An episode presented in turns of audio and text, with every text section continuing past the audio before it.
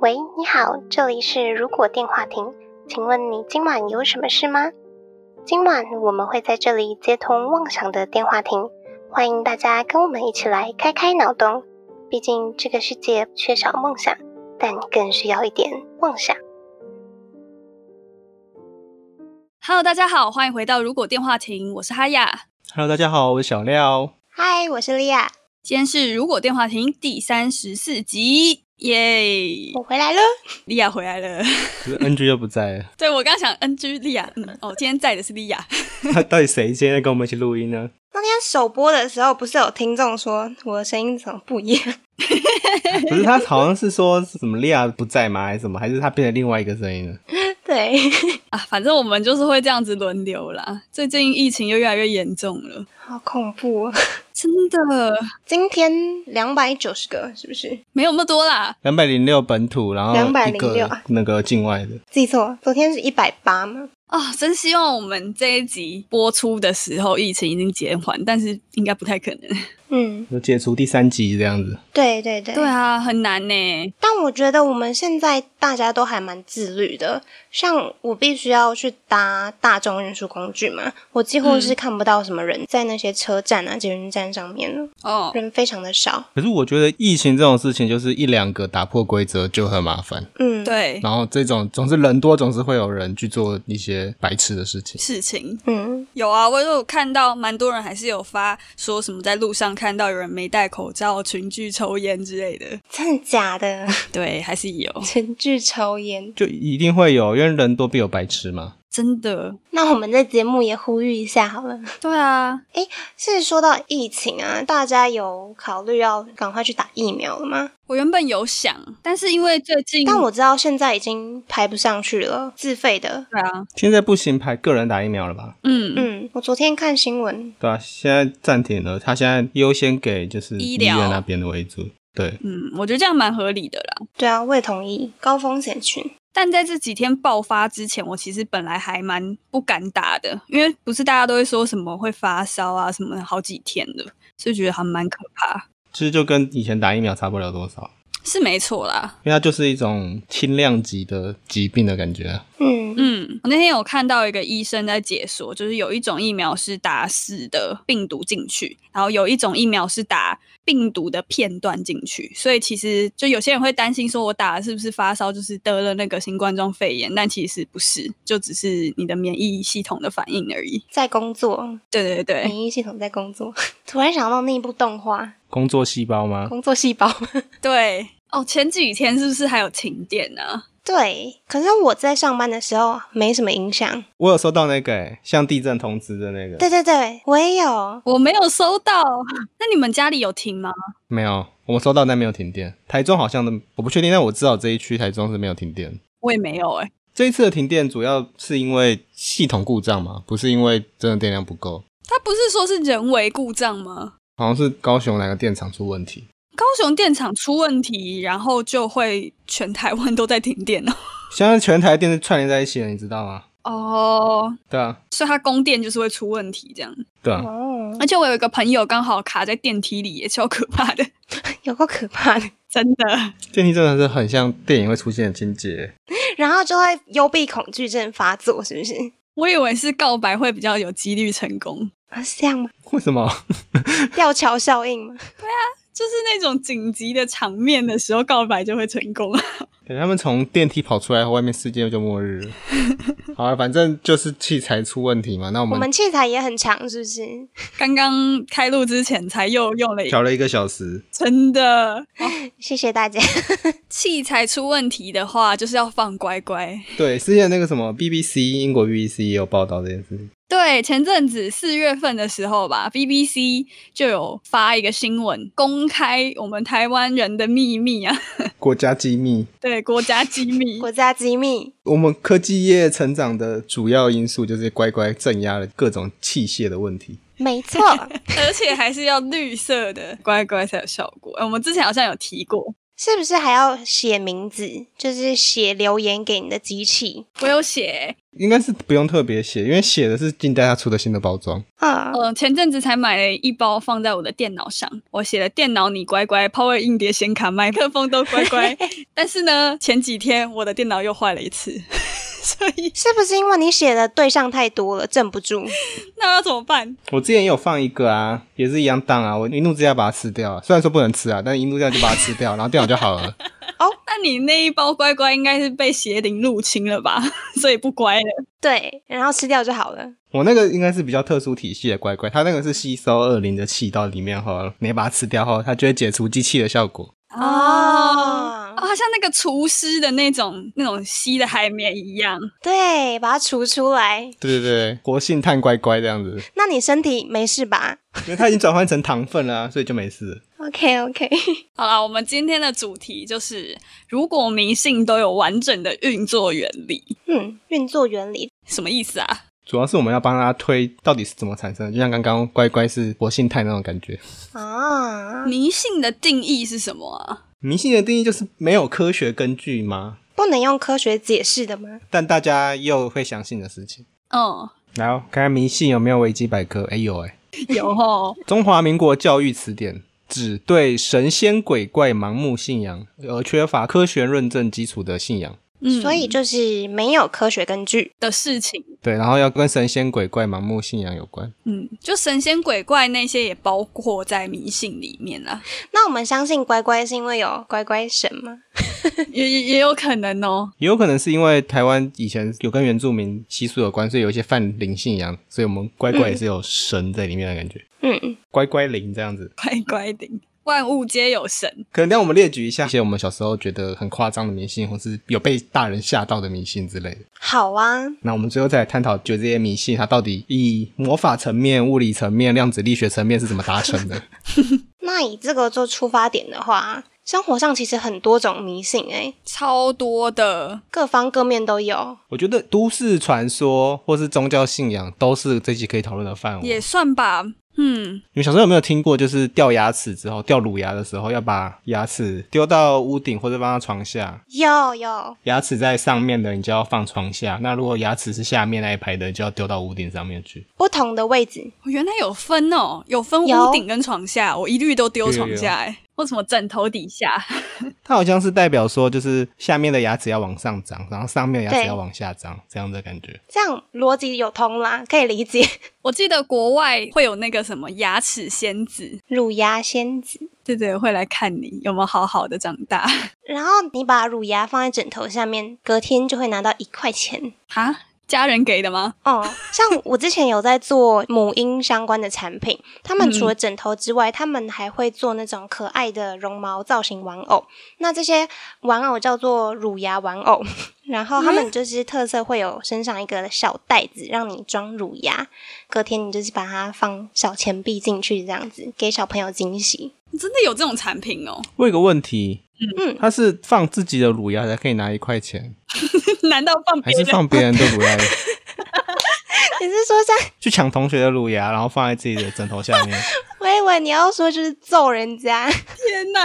把人家乳牙打掉。没有揍人家不一定是乳牙，他可能已经不是乳牙啦。我以为是宠物的牙齿给它拔下来， 哎、太恐怖了！更血腥。 我想到就是可能给朋友抄作业，然后跟他换乳牙这样子。那也只有一块钱而已， 很少哎、 嗯，我可以换一块比特币啊。狗狗 币。好，我觉得牙齿本身它是应该会有一个新牙跟旧牙的交接仪式。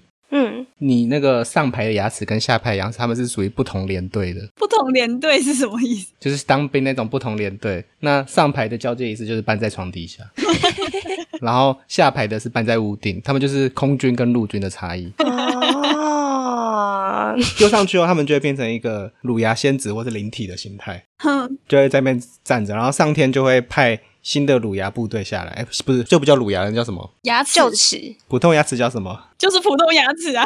对，然后普通牙齿就正规军就会下来，然后跟他们做交换，他们 嗯新兵跟老兵就会做交接。呃，恭喜哦，那个啊 站哨的时间已经结束了，换我了。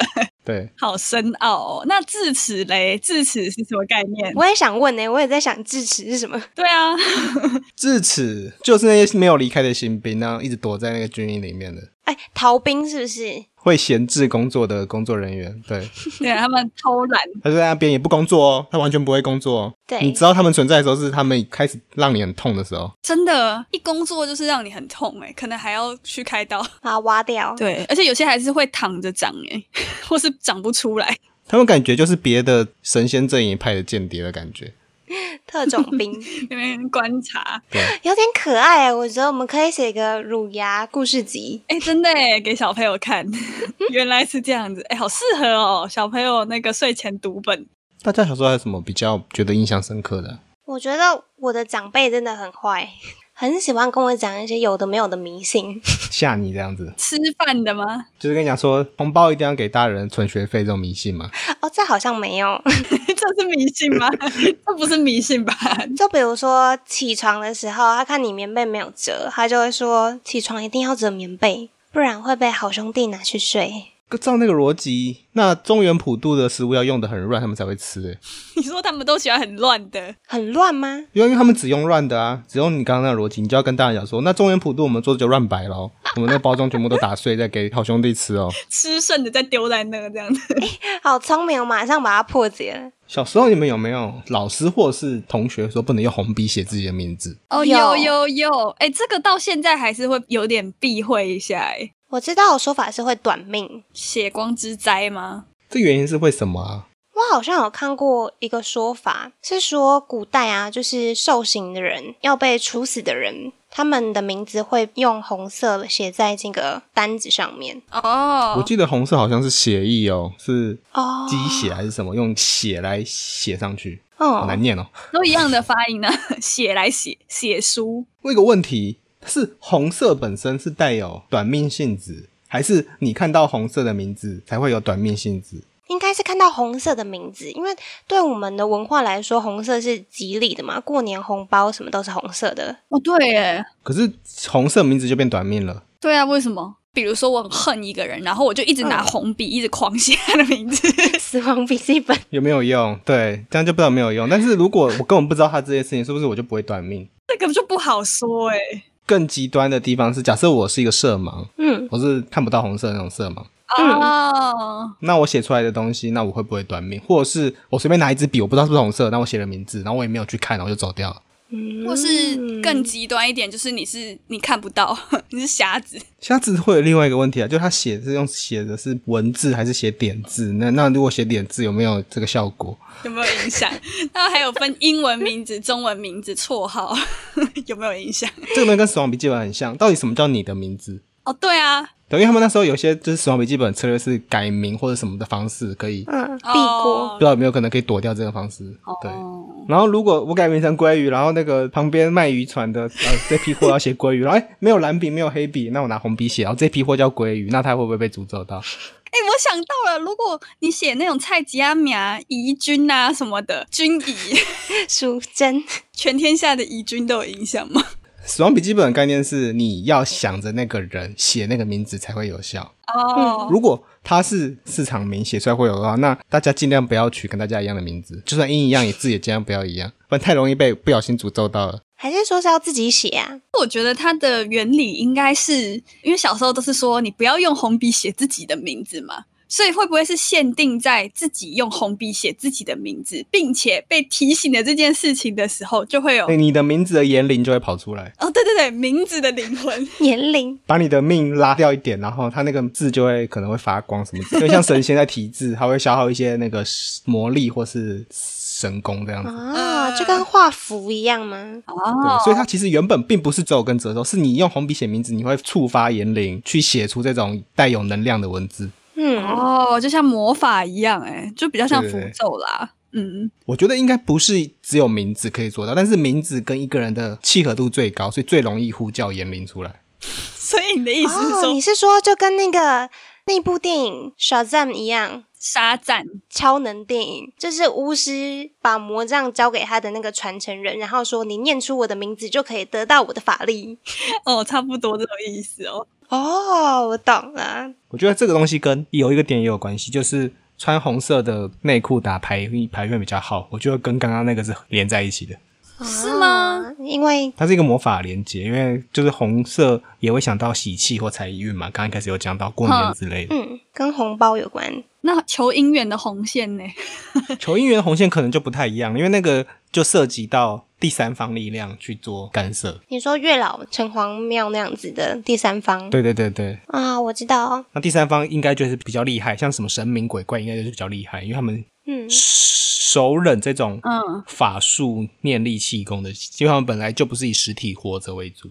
嗯，就像那种比如说带护身符啊这种的更高阶的神明介入的了，不只是小小的迷信。嗯，对，啊，哎，那除了这些感觉比较深奥的道理，像那个我们前面是不是也有稍微提到，就是那个指月亮割耳朵这件事情，我真的很好奇，它到底是我也很好奇耶，对啊，到底是一个怎么样啊？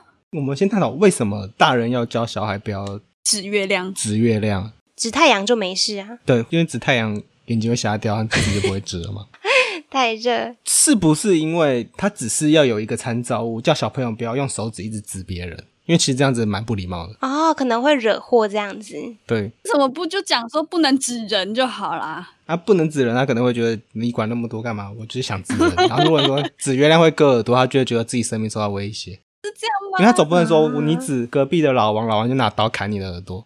诶，你刚刚讲的一点跟生命威胁有关系，会不会是其实过去真的有跟生命威胁有关系的，所以才会把这个指月亮跟割耳朵连在一起？什么意思？你说真的有一个人指着月亮，然后他死掉了的意思吗？就可能他手指拿出来指月亮，然后让黑道误以为是在 就是冒犯他，然后他的手被砍，我觉得你的手指指黑道危险性比较高一 点。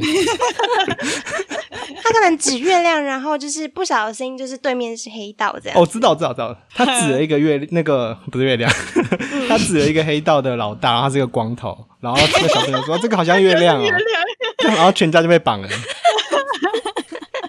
所以只要有反光的那种球体都不能乱指。不要指月亮，并不是指叫你不要指月亮，它是一个暗语，叫你不要去指很凶的光头的意思。啊，光头 虽然这样子有点对不起光头，但我并没有要 嘲笑光头的意思，嗯，鄙视光头，我只是想说它 它是一个故事，就可能有这样的感觉。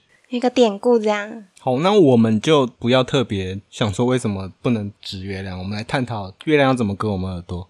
嗯，他不是就是说，因为你指了之后，你会一直去摸它，或是什么，一直想这件事情，就会觉得耳朵好像有点痛，或是怎么样的？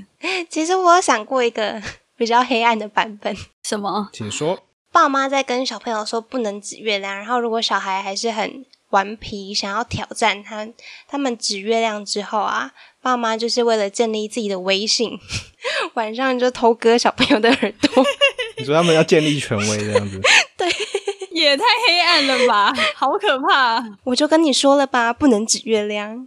以后都要听我说的话，这样相信我。 那我们进比较童话一点的，我有听过别人分析过这件事情的嗯，讲法，他们是说可能是嫦娥跟吴刚在上面发现偷情被指到，所以他们就拿箭去射那个指他的人。哎、这个还蛮好笑 的、欸这蛮好笑的。我忘记哪边在哪个谈论节目，还是还是别人的 p o c k e t 听到，有点忘记了。嗯，可是月亮其实就是有神的、哎，就是月亮神太阴星君哦、月娘， 也有可能是阿提密斯啊，那月亮住好多神哦，好满哦。好挤哦、还有月兔在上面欸。对耶，啊，月兔在月亮上应该就是火石兵的概念，他要帮各个神明去捣药，捣药只是其中一种，还捣麻还要去吉做你做麻吉啊什么之类的。做月饼好辛苦哦、所以上面一定不止一只月兔，可能是月兔小工厂。 应该会有一个应该是月兔军团，对，像小小兵一样。应该这样想，倒马吉本来就是不太是一个人可以倒。你看那个日本倒马吉的影片，他们都是对好几个人把它铺开，然后可能小哦轮流锤这样子，两个人，就最少两个，也有三四个那种轮流锤一下那种。哼，所以月兔在一定会像小小兵那样子的数量在月球生长。真可爱，好像那个日本的兔子岛。然后你指月亮的时候，他们就是因为不可能只有一个人指月亮嘛，所以他们就是以他们的数量可能就是全世界人口数量，就上面可能有七十啊亿只月兔，然后每个人都要负责观察其中一个人，那、每个月兔啦都要观察其中一个人。他们这样很忙 哎、或是一个月都观察两三个。哎、这个是我们这一今年的那个中秋节计划吧？ 如果你是月兔，如果活在月亮上啊之类的，感觉可以啊， 如果你在月亮上班，就这样子先预定下来了。那我就不能讲太多了。好，但是我比较好奇的是，怎么样算指月亮？就是指它啊，？拿手指食指嘛，我用五根手指头对着月亮，这样算指月亮吗那不算，要一根，但是哪一哪一根可能都可以， 我拿小拇指去指月亮，这样算吗？应该算。那我拿着中指，然后不是指头面向月亮，我是手背面向月亮，这样算指月亮吗？ 你说对月亮比中指吗？对，在贝哥耳朵前可能会先被揍。 我觉得它的重点是，只要对月亮不敬的话，就会是它可能会感应一下你是不是故意这样子激怒它的啊、如果你没有那个意思的话，就没关系。 哦对，有有人讲说会割耳朵，是因为月亮不一定是满月，有可能是上旋或下旋，就有点像刀子的形状。嗯，一个镰刀的状，所以是满月就没关系了，是不是？满月应该就大片那种圆形那种锯木头的那种， 嗯然后直接把你切过去。超恐怖，然后如果是上旋或下旋，就是拿镰刀割你这样子。你可能会被盖印章，哪一个比较痛啊？都很痛。都很痛啊，。没有，镰刀就割一个小洞，然后如果是满月，就是一个圆形，然后直接从你耳朵里面切过去，然后整个耳朵就会掉下来，像饭骨那样子。我以为他帮你免费打耳洞呢。打耳洞应该是在月亮离很远的时候，它就会变很小一个，就刚好可以变成打耳洞的效果。哎、说到打耳洞，你们有听过说如果这辈子打耳洞之后，下辈子就没有办法当男生这件事情吗？为什么？我有打耶我也有打， 但是我没有想要相信。我也没有要相信，没听过哎、没听过哦。那是可能因为你没有打耳洞啊。我觉得那个只是要跟小朋友讲说不要打耳洞，或是不要打扮什么花枝招展，你认真去读书的那种感觉。哦 嗯就那种身体发肤受之父母，不要轻易的去破坏你身上的东西。可是如果身体好像生活是正确的，那跟变成男生有什么关系？他所以他一定是在一种父权体制的结构下才产生出来一种迷信的感觉。嗯嗯哼，啊，还有一个就是说偷看别人洗澡会长针眼，哦，那大雄应该 早就长爆了 吧？那就是长爆啊。睁眼主要是因为感染问题吧？对啦，就以医学来说的话，针眼就是感染，但是我不知道为什么嗯 要用那个偷看别人洗澡这件事啊，可能就只是不想让你偷看别人洗澡。 还是说偷看别人洗澡被发现，然后脏水就是洗澡水泼过去沾到眼睛？ 有可能 哦，有可能哦，这个很有可有可能。能哦。所以偷看是指要主动去做这件事情才会长这样，然后不小心看到就不会这个问题不。小心应该是不会有这问题。我觉得还是回归到可能触怒到某一种神灵， 偷看洗澡神， 他觉得只有我能看，你不能看，你说隐形的神在浴室里面那种，浴室神。或是就是会有一种神鬼或妖怪会附身在偷看的人身上，因为他自己也要看。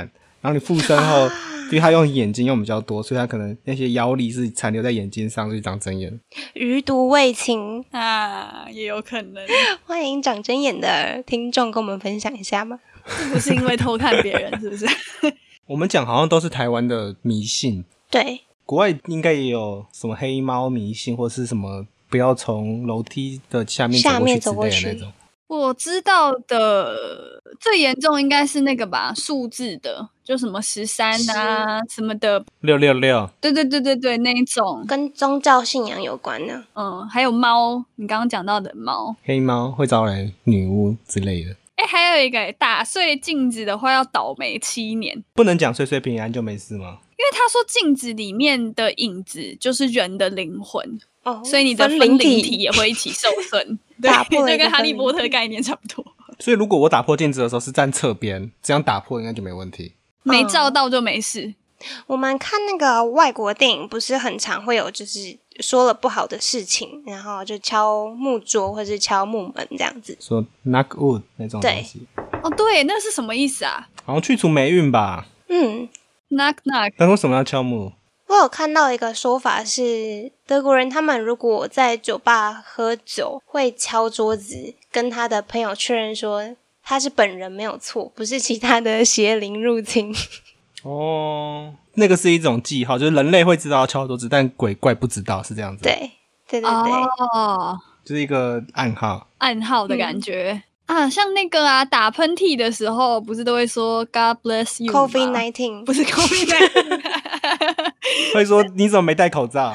是没有 COVID nineteen 的时候，如果打喷嚏的话，就他不是就会说 God bless you 嘛？我原本以为只是因为说、啊，不要感冒，小心一点这样子。他们好像是会觉得灵魂会被打出来，哦，是这样啊，不是三魂七魄，但有点那个概念，就是你一部分的灵魂会被打出来，就有点像我们说三魂七魄有有一些被飞出来，然后你要收回来这样子。哦。哦，所以，要是你今天打喷嚏，然后没有人跟你说 “God bless you”，你就收不回去嘛。可以自己讲啊， 哦，自己跟自己讲 God bless me， “God bless me” 啊，伞不能在室内打开，我听到的是以前的鬼怪会附着在伞下面，所以你把伞打开，鬼怪就会出现。它就放出来 了。我想到的画面是《倩女幽魂》，那伞也太可怕了吧？那难道在外面撑伞，鬼怪不就是还是会有太阳，洒到你身上吗？阳气比较重，因为其实有时候不是会那种葬礼的时候会打一把伞在他那个遗照上面吗？黑伞这样哦，对耶，就是类似那种感觉。而且他们也会说，雨伞本身是一个比较阴的东西，因为它是在雨天什么什么使用，它也是比较容易让孤魂野鬼住在里面，哦，就它的象征是比较阴的。嗯，了解，那如果打开是阳伞嘞，嗯，一样吧，它标榜不是两用，标标榜只能当阳伞用。一样意思啦，因为它就是伞的那个形状，感觉那底下就会盖一些东西。 那姑婆玉呢对对，姑婆玉的叶， 会出现龙猫，会那你说龙猫拿的那个吗？龙猫拿的，或者龙猫跑出来，招到龙猫，蛮好的。或是那种夜市摆摊，或者是摆摊下雨的那啊种，会有那种超级大的红色伞，哦那个是不是一摊开来就是、哦就是一群孤魂野超多欸鬼在那边吃饭？好住， 但可能因为夜市人比较多，那个阳气重。夜市室外应该就还好，哦，讲到那个小伞，不是有一些调酒会喜欢放那种小纸伞？ 那个就是加料进去啊，就是他觉得这个调酒有马丁尼，然后再加一点孤魂野鬼上去 哎这样子。特别好喝，好烦对哦。恶魔的饮料然后那个饮料就叫灵魂之声之类的，那客家油纸伞呢？美浓油纸伞，嗯我觉得油纸伞对不对？它会不会上面用纸伞，或者它打上油后鬼怪就上不去了？因为它好像几乎都在室内展示用的。太滑了 太，附着不了，有可能哦。 突然好想要喝有伞的调酒哦，像马丁尼是不是？我想我想喝灵魂马丁尼这样子。我记得小时候去一些那种海产店啊，或日式料理店，也会在那个沙西米上面放一个小伞、欸。 现在好像都不太会有，我不晓得为什么。 这个我没看，我没遇过哎。嗯，那那个应该也是一样的原理啊，它是要放鱼的灵魂，这样会比较新鲜一点啊。把他的灵魂固住，这样子可以维持新鲜度。哇，伞蛮有用的欸，那自己要准备一两只小的伞，要干嘛？加料。吃饭的时候就把它打开来。为了食物的新鲜，对啊，那这样子末日来的时候，我们就准备几把伞，然后再躲去小廖家吃白米加伞， 这样就可以了。可能会先把他吓到吧。感觉把伞打开，东西就比较不会坏掉了。哎、这样伞很好用哎、这样我可能要改带伞了，它还可以当武器，又可以当加料的工具。对，可是它有可能是你在世界末日杀掉的敌人，也可能会住在里面， Oh my god，永远跟着你了。所以你要准备两只伞。你刚杀掉一个敌人，然后你要开另外一只伞，再马上关起来。然后另外一只伞是可能你的朋友过世了，或是你在就是宠物旁边要过世的时候，把它打开，然后再腾起来。收服起来。然后就可以把它收进去。哦，嗯原来是这样哦。但我还想问一个，吃饭吃不干净会娶到猫老婆？听起来不坏啊，娶到猫老婆就是养一只很可爱的猫的意思啊。哦我认真讲，并没有讲原理，因为对以前来说，结婚生子是一件人生中一定要做的事情，所以如果你吃饭吃不好，那他就会找一个很重要的事情来威胁你。哦，就是让你会怕。哦但是现在就没有，那我们要结婚没差。嗯，我没差，猫也不错啊，这样子以。前的家庭概念比较重，就会有那种借由家庭概念的方式去威胁小朋友，或是当做一个迷信这样。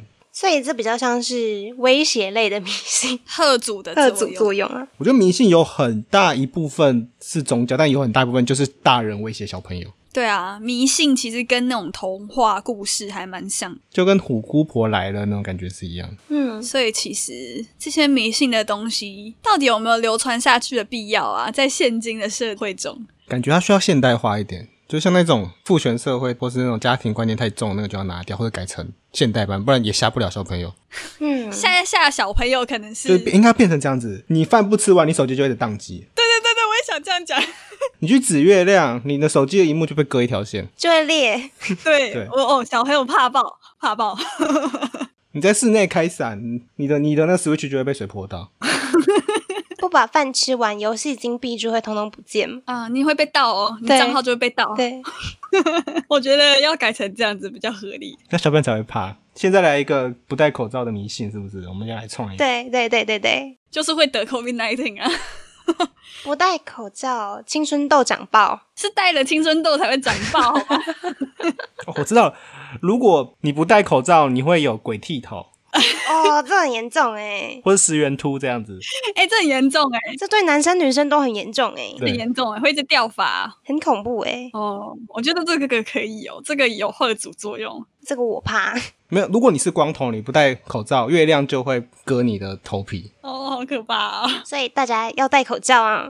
我们把它全部统整在一起。对啊，我们有那个哎、头尾呼应哎、又回到要戴口罩这件事情上了。防疫新生活，防疫新迷信，没错。好啊了，我们今天讲了这么多迷信，虽然说感觉很闹事， 但是其实迷信存在我们的生活中，好像有一定的意义存在。怎么说啊？如果人能让你的心灵得到一个信心吗？那也算是好的迷信。你是说跟宗教的原理比较像那种感觉吗？对，有一点，嗯，有一个心灵寄托。你每一次嗯考试前就会放一颗橡皮擦嗯，放在你的左上角，这样子你就会考比较好。这种迷信，啊、就是个人小迷信。对对对，或是乖乖那一种啦，乖乖那一种。嗯对啊，乖乖也算。还有那个、啊、出去玩会敲门，会让自己觉得这个房间不会闹鬼的样子。对对对，哦，对啊，就比较安心。就是住饭店就敲门冲水的样子。有些病由心生，心灵可以很觉得很安全的话，可能就不会这么疑神疑鬼或是生病了。没错。但是大家还是要戴口罩哦。现在这个没有办法靠心灵的迷信哦。大家一起加油，对，口罩好好戴哦，戴到鼻子上面哦，不能再靠魔法戴口罩了。没错，嗯对啊一堆人都戴在下巴的，是当装饰品是不是？这样不好哦，不好。好，今晚的通话差不多要到这边告一段落了。如果觉得我们节目还不错的话，每周三在 Spotify、Apple Podcast、Google Podcast、KKBox、Mixer Box 等各大平台都可以搜寻到我们的节目，也可以在 YouTube 首播来跟我们一起聊天互动。不要忘记追踪我们的 FB、IG。那我们就下周再通话喽，拜拜。拜拜